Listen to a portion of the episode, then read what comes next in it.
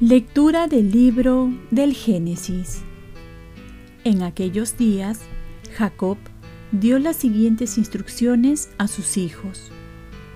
Cuando me reúna con los míos, entiérrenme con mis padres en la cueva del campo de Efrón elitita, la cueva del campo de Macpelá, frente a Mambré en Canaán, la que compró Abraham a Efrón elitita como sepulcro en propiedad.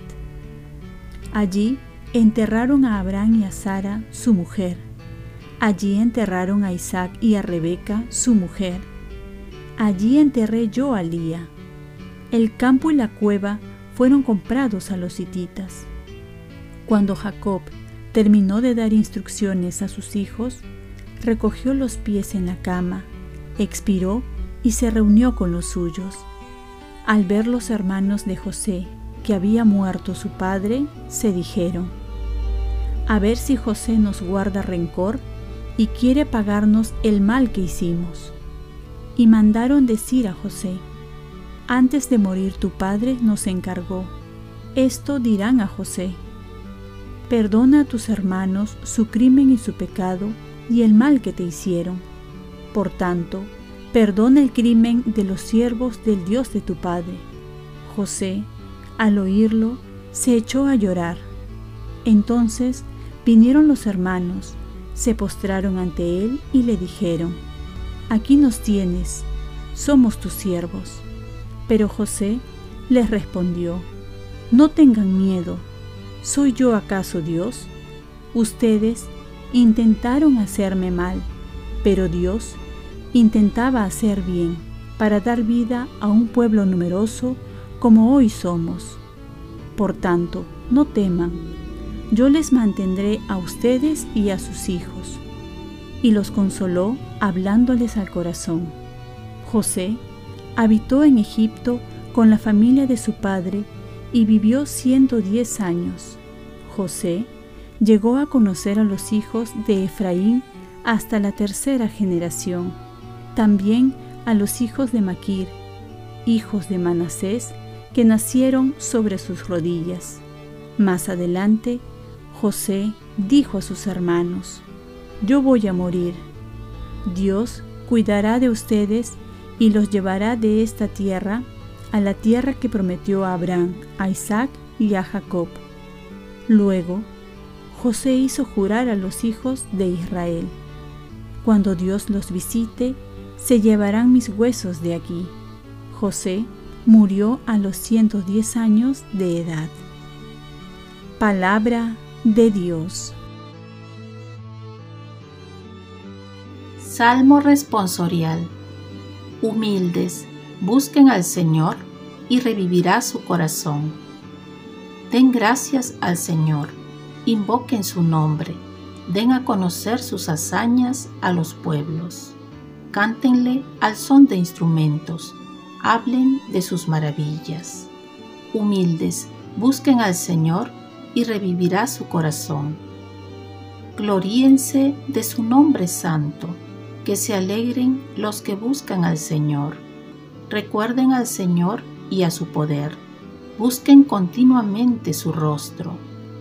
Humildes, busquen al Señor y revivirá su corazón. Estirpe de Abraham su siervo, hijos de Jacob su elegido. El Señor es nuestro Dios. Él gobierna toda la tierra. Humildes, busquen al Señor y revivirá su corazón. Lectura del Santo Evangelio según San Mateo. En aquel tiempo dijo Jesús a sus apóstoles, El discípulo no es más que su maestro ni el siervo más que su amo. Ya le basta al discípulo ser como su maestro y al siervo como su amo. Si al dueño de la casa lo han llamado Belcebú, cuánto más a los criados.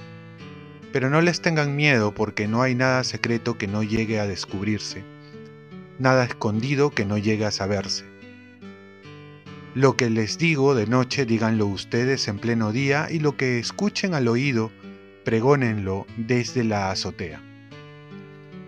No tengan miedo a los que matan el cuerpo, pero no pueden matar el alma. Teman más bien al que puede destruir con el fuego alma y cuerpo en el infierno. No se venden un par de gorriones por un céntimo, y sin embargo ni uno de ellos cae al suelo sin que el Padre de ustedes lo disponga. En cuanto a ustedes, hasta los cabellos de la cabeza están todos contados. Por eso, no tengan miedo, valen más ustedes que muchos gorriones.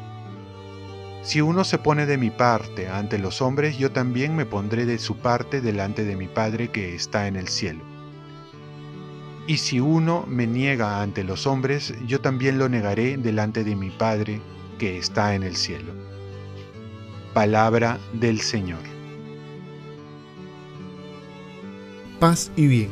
Nada teme quien tiene su vida en Cristo. El discípulo no puede esperar mejor suerte que el Maestro.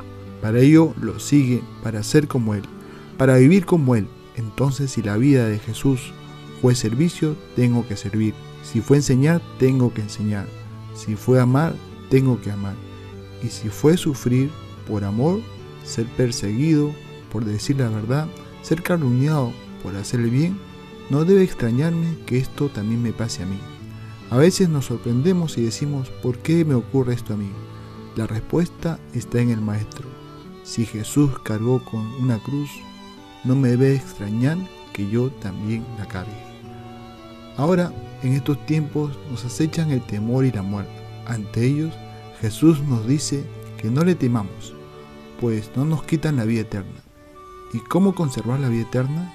Dios nos da todos los medios para salvarnos. En primer lugar, permanecer en el amor al prójimo a través de gestos concretos de cuidado con todos los que nos rodean, los más cercanos, en la casa, en la familia, y los más lejanos, nuestros hermanos en las periferias que también necesitan de nosotros. A la par, una vida sacramental que nos llene la gracia de Dios para en todo amar y servir. En estas palabras de San Juan Crisóstomo podemos ver el testimonio de un verdadero cristiano. ¿Qué podemos temer? ¿La muerte? Para mí la vida es Cristo y una ganancia morir. El destierro del Señor es la tierra y cuanto la llena. La confiscación de los bienes, sin nada venimos al mundo y sin nada nos iremos de él. Yo me río de todo lo que es temible en este mundo y de sus bienes. No temo la muerte ni envidio las riquezas. No tengo deseos de vivir si no es para vuestro bien espiritual. Por lo tanto, si Cristo está con nosotros, ¿qué podemos temer? Jesús tiene toda nuestra vida, hasta los detalles más pequeños no se le escapan. Jesús nos invita a reflexionar y a confiar en Él, en su cuidado para con nosotros que somos sus hijos.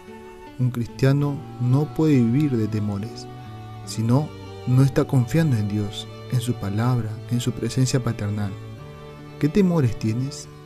¿Qué temores te impiden amar a tu prójimo, acercarte a Cristo, a sus sacramentos? Oremos, Virgen María, ayúdame a confiar más en Dios y a vivir libre de temores que me paralizan. Ofrezcamos nuestro día. Dios Padre nuestro, yo te ofrezco toda mi jornada en unión con el corazón de tu Hijo Jesucristo, que sigue ofreciéndose a ti en Eucaristía para la salvación del mundo. Que el Espíritu Santo sea mi guía y mi fuerza en este día para ser testigo de tu amor. Con María, la Madre del Señor y de la Iglesia, te pido por las intenciones del Papa. Con San José Obrero, te encomiendo mi trabajo y mis actividades de hoy para que se haga en mí tu voluntad. Y la bendición de Dios Todopoderoso, Padre, Hijo y Espíritu Santo, descienda sobre ustedes. Cuenta con mis oraciones, que yo cuento con las tuyas. Y un saludo a todos mis hermanos de Arequipa que también escuchan estos audios. Dios los bendiga.